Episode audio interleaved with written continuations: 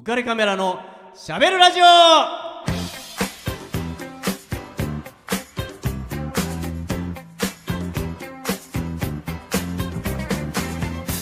皆さんこんばんは。街が恋する男。ウェディングフォトグラファーの田底和彦な何ですか？聞き覚えのない。いやあのねじゃあこれはね、はい。僕が言ったんじゃないんですよ。僕のことを。言いますと？僕がちょっとある街の PR をするはい。撮影に携わることになって、うんうん。その街で、えー、といろんないいところを撮影してたんですよ、はい。そうすると、まあ、なんだか知んないけど、まあ、僕が多分浮かれてる せいだと思うんですけど、はい。いろんな人人が僕に微笑みかけてくれたり、うん。子供たちが話しかけてくれたり「お兄ちゃん何してんの?」みたいなことをやったりとか「いや写真撮ってんだよ」みたいなことを言って、そこにいたモデルさんとスタイリストさんとヘアメイクさんが「カズーさんやたらみんなに愛想よく振る舞われてるけどなんかこうこの街がカズーさんに恋してる感じが すするんだけど」っていうことを言われて。はい。あ俺街が恋する男なんだと。それいつの話なんですか？最近ですか？あ最近ですね。最近ですか？はい、だから街が恋する男なんだなと、うん。まあ思ってあそう言われたんならまあそう名乗ろうかなと。乗りすぎですよね。でも本当にそうなんだよ。もうみんながうん。ねこうニコニコししてくれるんですよ、はい。こんな僕に、まあ確かにいつもこのスタッフ陣もね楽しくやらせていただいてますよ。そうはいですよ、ねえ。今日はちょっとあのいつもと風景がそうですね。違うんですよ。なんか横は空いてません？そうなんですよ、えーまあラジオをお聞きの方は、えーまだお気づきではないと思いますが、え今日は一人語りに挑戦です、えうえーーね、初めてですか？初めてなんだよね、ねそう男二人ですよ。そうですね。宮本ディレクターはい。とウカレックスですよ、はい。えー、ね。むさいね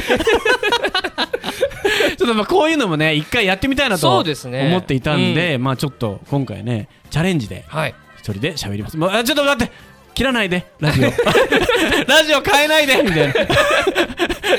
ちょっと待ってね。もうちょっとこう stay tuned してね。お願いしますね。30分ぐらいいいじゃん。たまにはいいじゃん。ね。貴重な30分かもしれないよ。そうだよもう、ね。たまにもう二度とないかもね。優しくあろうよ。もうねもうこりごりだよって言われちゃうよ。だけどまあたまにはねちょっとと思って、僕もチャレンジしてみようと思って、はい、僕ね。もドキドキしてます。はい。でね何の話をしようかとはい。思ったんですけど、うんまあここはやっぱり僕一人語りなんで、ええ。ー人生について。でかいですねそれそうですね。まあこん30分いきます。こんな機会しか喋れないなと思って、うんうんまあねちょっと重たいテーマですからはい。人生ってなんだみたいなね、うん。えことをちょっと語ってみようじゃないかとはい。思うんですよ。だからもしかしたらもうお宝ですよ、神回ですね。なる可能性が、うん。まあわずかではありますがありますよ、うん、10年後ぐらいにこうウカレックスのこのラジオを聞いて僕はこの道を選んだんですよみたいな。いるかもしれない。あるかもしれないね。ね。えーまあちょっとあんまりハードルだ。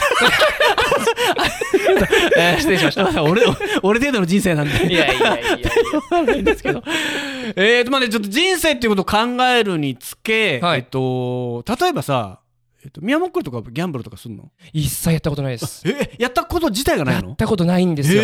はい。あそうなんだ。僕はもう全くはい。ギャンブル運がなくって、はい。なんで、まあまあ、学生時代とかはねパチンコをやってみたり、まあいろいろやったんですけど、はい。まあことごとく負けるんですよ。本当ですか？なんか強運のイメージありますけどね。うんあ強運かもしれないんだけどギャンブル運は全然なくって、それとこれとは別なのかな？うん。いろんなタイプの人がいると思うんですけど、はい。僕負けるとね負けたお金が惜しかったなって思っちゃうんですよね。あああああの金があればとかって思ってなんか割と綺麗さっぱりああ全部お金吸っちゃったって言って、うん。ああまた次々とかっていうふうには、あんま思えないタイプの人間で、はい。ああなんかもったいなかったなって思って、えー次取り返そうっていうふうにあんま思わないうん。タイプだったので、まあ、これはあんま向いてないんだなっうんて思って、えーまあ、ギャンブルとかっていうのはもうやらないようにはい。したんですけど、うんうん。僕の大好きな、えー作家に、はい。えーまあ、作家だけじゃないんですけど、まあ、あの寺山修司さんっていう出ました。うんまあ、大御所ね、まあ、僕なんかはこう若い頃影響を受けて、はいえー彼が書いた「家出のすすめうん」とかね、あとは「書を捨てよ街へ出よう」なんていうね、まあ、本を読んで、はい。かっこいいなーってね。まああんなにね、まあ、寺山さんは早稲田出てはい。優秀だったし、もうそれこそ高校の頃から短歌とか俳句では有名だった、うん。うん早熟の天才えーでしたからね、はい。まあそんな人が本を読まなくていいよと、ね、書を捨てよ、街へ出ようと、うん。街に出た方がより勉強になるよ、うん。本本なんか読んでたってしょうがないよっていうような風に僕は勝手に解釈し、はい。ね、親に勉強しなさいって言われてもいや書を捨てよ街へ出ようだから。お母さん。ね、お母さんじゃないんだよおみたいな。母さん。書を捨てよ街へ出ようなんだよ、ね、時代は。みたいなことを、ね、あんた何言ってんのみたいな そんなこと成績上げてから言いなさいみたいな、うん。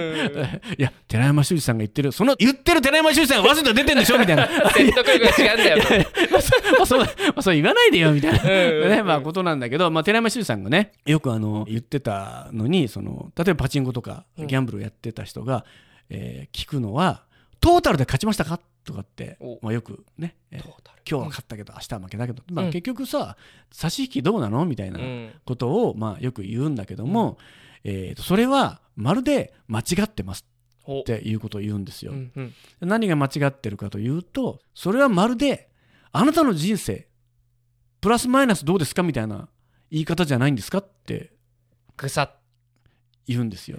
ね、でも人生をまるで平均化するかのような言い回しじゃないんですかうん人生って平均化できますみたいな。今日いいことがあった。でも明日もいいことがあるとは限らない。明日何が起きるかなんて誰にもわからない。うん。わからないから明日生きてみようっていうのがまあ彼の言う人生。はい。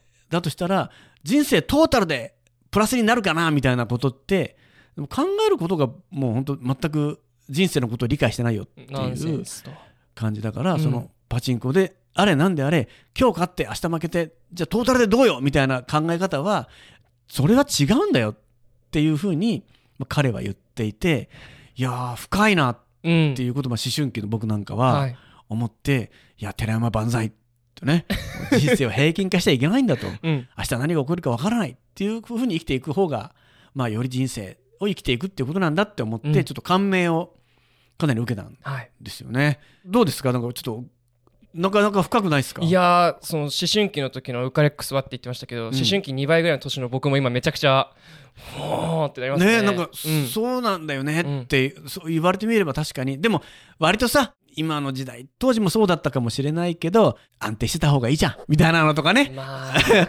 まあそういうふうに考える方がやっぱ多いと思うんだけど、うん。まあでも寺山さんは割とそういうことはあの考えなくていうんうん。いんじゃないかと、そ人生ってのはそういうもんじゃないよっていうような、うん。まあ、ことを言っていて僕がこういうふうにこうラジオをやっていくのも、はい。それともちょっと関係がうーん。あるんですよ確ね。かにね。もう1秒1分で何が起きてるか分かんないラジオですからねこれ。そうなんですよね。うん。まあ寺山さんはギャンブルっていうとどっちかというと競馬うん。がすごくお好きで、はい。まあ、競馬についてのコラムも、えースポーツ新聞でずっと連載をそれぐらいにもうお好きなんですね。好きなんですね、うん。だから、まあ、その賭けに勝つ負けるっていうことだけじゃなくて、はい。その予想もいっぱいコラムに書いてるんだけど、まあ当たらない。まあ当たらないので有名なコラム、うんうんうん。勝ち負けだけじゃないんだよっていう、だからいろんな価値観があるんだよっていうのをこうみんなに提示してみせる。はい。そのコラムもバーテンのうん。萬田さんとかね。バーテンの萬田さん。寿司屋のまさくんうん。とかね。大将みたいな。うん。某ショップの、えー、とももちゃんとかね、はい。そういう登場人物たちがあれこれやって まああの馬券どうする誰が勝つみたいなことをやったりとかして、まあ、そういうストーリー仕立てなんで、はい。まあ当たらないですよね、う まあ物語になってますからね。そうですよね。えーまあうんうんうん。そんなようなことをやってたりとかはするんですけど、まあ、それがまたちょっとそういう物語のね提示の仕方がちょっと寺山さんらしいなって思って、その寺山さんが JRA 日本中央競馬会うん。のテレビ CM に出たことがあって、すごいですねそこまでいけるって。そうなんですよ、うん。そして、えー、とそのテレビ CM を、えー今日は一人語りなんではい。僕が、まあ、寺山さんになり代わっておー。ちょっとね喋ってみたいと思うんですよ、うん。まあ一人語りみたいなはい。彼のね独白ですね、うん。えーちょっと聞いてください。はい。カモメは飛びながら歌を覚え人生は遊びながら年老いていく遊びってのはもう一つの人生なんだな。人生じゃ負けられないようなことも遊びじゃ負けることもできるしね。人は誰でも遊びっていう名前の劇場を持っててね。それが悲劇だったり喜劇だったり出会いがあったり別れがあったりするんだ。そこで人は主役になることもできるし同時に観客になることもできる。人は誰でも二つの人生を持つことができる。遊びはそのことを教えてくれる。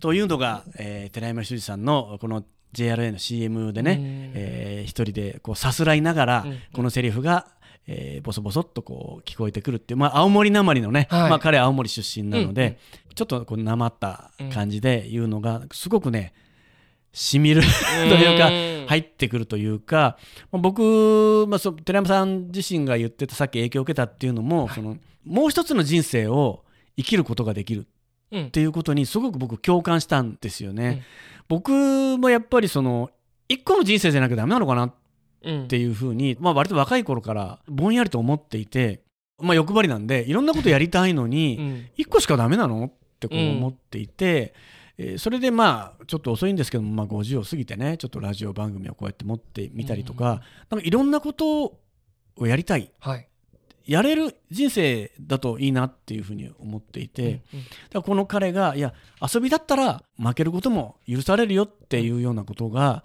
なんかあってなんかいろんなことをやることでその絶対に失敗しちゃいけないっていうものじゃないものもやってみた方がいいんじゃないっていうようなことがあっって僕これはねやっぱ感銘を受けていやこれ本当すごいなって、まあ、思ったんですよね。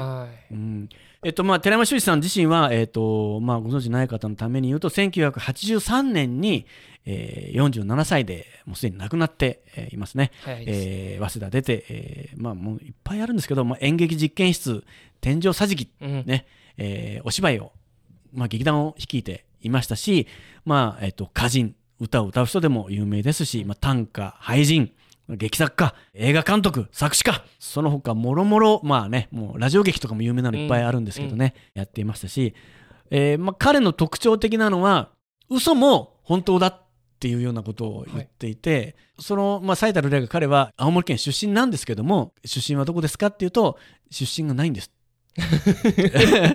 え どういうことですかっていうと、うん、あの、えっと、走っている列車の中で生まれたので、うん、えっと、ふるさとがないんです生まれながらさすらってるみたいな感じなんですか、ね、ことを言うんですよね。えー、ただそれは、えー、事実ではない。うん。そうです。どうやらさ、うん、お母さんに聞くと、うん、いやいや、青森で、弘前で生まれてますけど、みたいなことなんだけど、まあ、彼は、その、そういうふうに、自分にはふるさとがないっていうようなことも言ったりとかして、そその事実か、虚構かっていうその間を行ったり来たりするのが、まあ、彼の特徴的な作風で、なんかそれもすごく好きなんですよね。嘘も本当なんだっていうのがすごく僕はああそうだよなと思っていて、その例えば今に伝わるいろんな有名な話とかがあるとしてでも実はそうじゃなかったとしてもなんで嘘があたかも本当のことのように今に伝わっているのかっていうとそれはそういうふうに伝えたいっていう気持ちがあるわけですよね。うんうん、例えば、まあ、分かりやすく言うと豊臣秀吉が自分は野生こけてて貧相なのをどうにかしたいと思って滑覆のいい服をできるだけ大きく見えるようにひげもつけひげとかつけたりとかして、自分に貫禄がつくようにやったと。うん、で後世こんな風に俺は大きく見られたいっていう風に思って嘘を一生懸命つくわけですよね。はい、でその嘘のつく姿が絵としてこう残っていくわけなんだけども、うん、でも本当は痩せてて貧相なちっちゃいやつなんですよね、うんうん、だけど彼の本心本当のところは大きく見てもらいたいっていう、うん、それも本当じゃないかっていう。まあそうですね。そこに実は本当のことがあったりとかして、うん、そうすると嘘と本当の境界って実はないんだよ。どっちも本当のことなんだよっていう、うん、寺山さんの言い分が、うん、あ面白いっていうふうに思って、うんうんうん、僕なんかはねこうあることないこといろいろあっていいよってっていう。何でもかんでも真実突き止めようとすんなみたいなふうに僕なんかもね割と思ったりとかする感じなんですよね。うん。まあ、寺山さん、えっと、競馬の話をさっき出たんで、はい、えっと、ちょっとね競馬で言うと僕もう一つちょっとご紹介したいテレビ CM があるんで。また CM ですか？そうなんですよ。これもちょっとね皆さんに、えー聞いてもらいたいんですけど、はい。これはちょっとハードル高いんで これね2015年、はい。えー JRACM、知ってる人は知ってると思うんですけど、うんうん夢の第11です、えーそれはねこんな言葉から始まりました。いくつもの思い出を積み重ねていったら見るはずのない光景がまぶたに浮かんだ。夢の第11です。一枠一番悲運の伝説となった馬番にサイレンス鈴鹿が再び入ります。足毛の怪物オグリキャップ。無敗の三冠馬シンボリルドルフ。馴染みのシャドーロールで成田ブライアン。鬼の末足ミスター CB 日本競馬の至宝ディープインパクト。歴代の女王たちエアグルーブブエナビスタダイワスカーレット。大外は18番世紀の暴れん坊オルフェーブルです。さあ時代を超えて競った歴代の名馬たちゲートに収まってスタートしました先頭サイレンス鈴鹿が後続と5馬身。シンボリルドルフは中段で動きません。ミスター CB ディープインパクトは未だ後方。夢の第11レース。数々の伝説が駆け抜けていく。4コーナーから最後の直線。横一線に並んでこれはわからないこれはわからない。っていうまあ実況があって、まああの宮もっこりも知ってる馬の名前がありましたありました。ね出たと思うんですけど、まあこれは歴代の、えースターホースたちうん。を集めて夢の第11レースが今まさに始まるぞっていうようなことで、まあ、結果はもちろんわからないんだけども、ちょっとね胸が熱くなうるん。歴代のねみんな思い入れがある馬たちうんうんうん。がバーッと出てきていかにもああシンボリルドルフは中断とかっていうのもなんかいつもそうだったなとか,、うんわかるなみたいな。そうそうそう。まあディープインパクトとかミスター CB はもうまくりの馬なんで、やっぱり最後まで後方だみたいなね。ね一気に来るっていう。そうね、そんな感じで、まあ、オールドファンうん。にはね、こう、涙なくしては、えー聞けない、うん。一枠一番、悲運の伝説となった馬番にサイレンス鈴鹿が再び入ります。っていうね。えーこれはもうちょっと目頭が熱くなるセリフうん。なんですよね。悲運とそれから再びっていうのとそうなんですね。いろいろあるんですね。まあ、武豊さんあが、はいよくえー乗っていたサイレンス鈴鹿なんですけども、まあ、このサイレンス鈴鹿はもうどの辺が伝説かというと、はい。まああのさっき言ったみたいに馬にはいろいろその特徴があるじゃないですか、うんうんはい。こうディープインパクト。ディープインパクトを知ってるよはいえーついこの間までね、うん。バーッとやってた天かける馬っていうね、まるで飛んでるようだねってね武豊さんが言ってた、その馬なんかはまあ割と後方から一気にまくっていくっていうような感じだし、また先頭をバーッと走っていく馬も逃げ馬としてありますし、うん。それぞれ特徴が、まあ、シンボリルドルフなんかはそれこそ頭がいい馬で、うん。そのね、レース状況を見ながら自分で考えて、うん。うんちょっと前に行こうかな、もうちょっと後ろに下がろうかなってやったりとかして、無敗の三冠馬ですからね、まあそんなようなことなんですけど、はい。えーこのサイレンス鈴鹿。はいはそのどれとも当てはまらないうん。馬だったんですね。まあ、最初の方は全然勝てなくて、あそうだったんですね。全然勝てないんですよ、うん。なんだこれっていう感じで。それはまあ後に武豊さんも言ってるんですけどインタビューでその全然どうやったらいいのかが分かんなかったって言ってて。あの方がそんな。うん、どう扱っていいのかさえ分かんなかったっていうことを言って、とにかくペースがむちゃくちゃなんですよって言ってて。だから、もう力をなんとか最後まで残さなきゃいけないんで一生懸命抑えよう抑えようとするんだけどもう全然抑えられなくって折り合いがつかなくてでも負けちゃうっっていうような状況が続いてダメだなどうしたらいいんだっていう時にある時あることがきっかけで好きに走らせるしかなくなったんですよね、うんうん。そうするといきなりもうダーンと飛び出したんですよ。へえもう逃げ馬っぽく。うんうんうん。持たないって思ったんですよ。持たないって思ったら持っちゃったんですよね。持っちゃって勝っちゃったんですよ、うん。でえーってうん。なったわけですね、そこからえこいつってもしかしてって思ってそこからそのサイレンス鈴鹿との勝ち方をうん。竹男さん研究していってそしてとにかく機嫌を損ねないように。っていうことでまずドーンと出るんですよ、うん。とにかく気分よく走らせることが何よりっていうことで、まず先頭が大好きなんですよね。前に他の馬がいるのが気に入らないんですよね、だからバーンとまず先頭にドーンと出ていって、しかもねあのナレーションで見た通り5馬身とかいきなり出るんですよ、ね、って言ってましたね。すごいなとドカーンといっちゃうんですよ、うん。でどうなります？小橋ですよね、うん。それ縮められる？縮められるんですよね。いけますか？そうなんですよ。どんどん縮められるんですよ。うんうん。でやばいってなるじゃないですか、うん普通そこでもうね馬群に埋もれるんですよ、あそうですね。うん、ああ、うんもう飲み込まれて最後ドカーンと刺されて終わっちゃうっていうことなんですけど、サイレンス鈴鹿はねみんなが追いつきそうになってくるともう一回ターボチャージャーがあるんですよ。負けたくないから。う んもう一う回ん。ドカーンっていっちゃうんですよ、すね。ドッカンターボで。うんうんうんうん。そしてドカーンと離して5馬身リードぐらいで勝っちゃうんですよ。すっごいな。そんなことあるんですね。そうなんだ。からもう武豊さんもびっくり、うん。こんな馬いるって。こんなことある？っうん。て思って。でもだんだんファンも最初は「ああバカ。うん。出過ぎだよ」っていうのからだんだん「こいつすごくね?」って。まるで追いつかれるのを待ってて、みんなが必死に追いついてきたら「うん。バーカってもう一回うりゃーってこう、行く感じなんですよね。ジャイアンか、えーみたいな。うんうんうんうんうん。感じで勝っていく凄まじい馬だっはいたんですよ。でそれ後にも先にもこんな馬いなくて、うん。武豊さんも「いやサイレンススーカーはちょっと特別ですよ」って、うん。確かに聞いたことない勝ち方、えーね、そうなんですよ。言っていたんですよね、えーそれが武豊さんを乗せてあるレースにサイレンススーカーがもうちょっとで、はい。えーみんなが追いついてくる頃にもう一回ドッカンターボだ、うん。っていう時に足をそれで負傷してしまったんですね。もうみんなが待ちに待ったさあこっから行くぜっていう時に「あと!」っていう「サレススがどうした!」っていうことになって、えーコースの端の方によろけてうんうん行ってしまうっていうことがあったんですよね。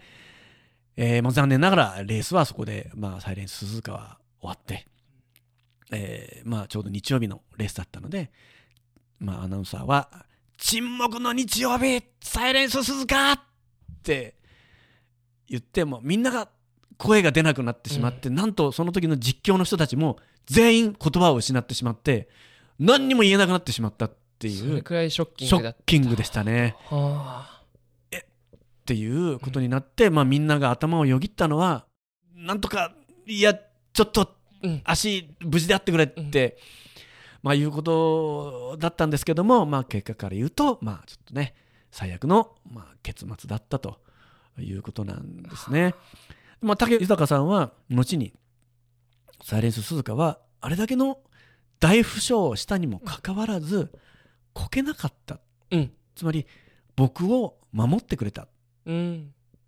だから本当にサイレンス鈴鹿にはまあ感謝しかない命からがらでも必死になって僕を守ってくれたんだ。っうん。ていうことをまあ武豊さんは言って。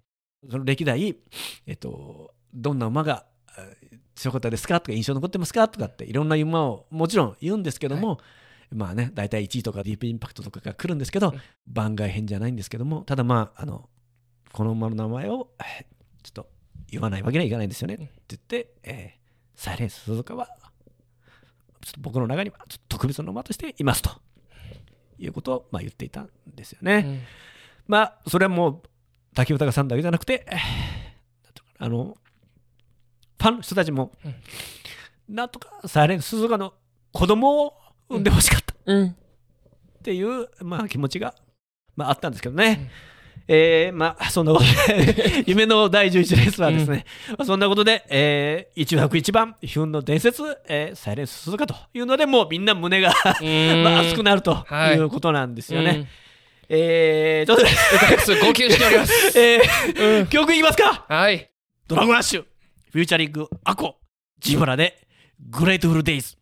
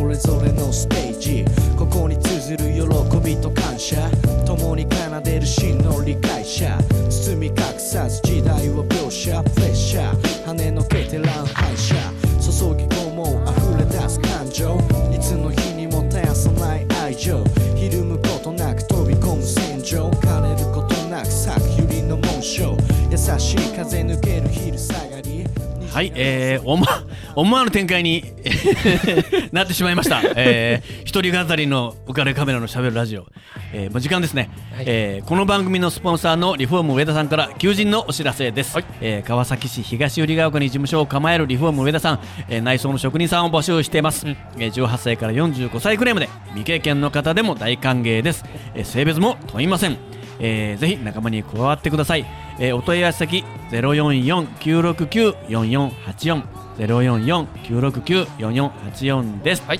はい、えーということで、はい。えー来週は誰か来るから、えー 横がちゃんと埋まるんですね。そうですね。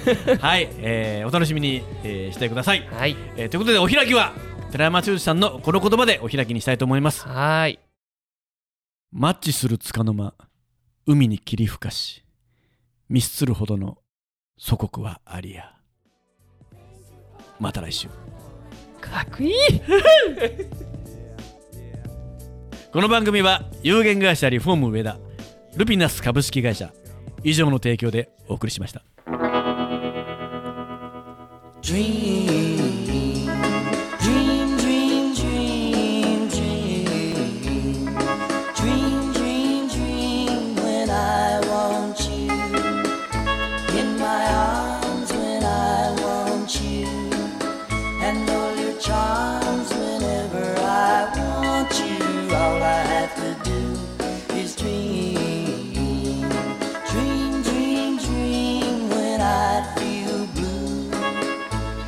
na na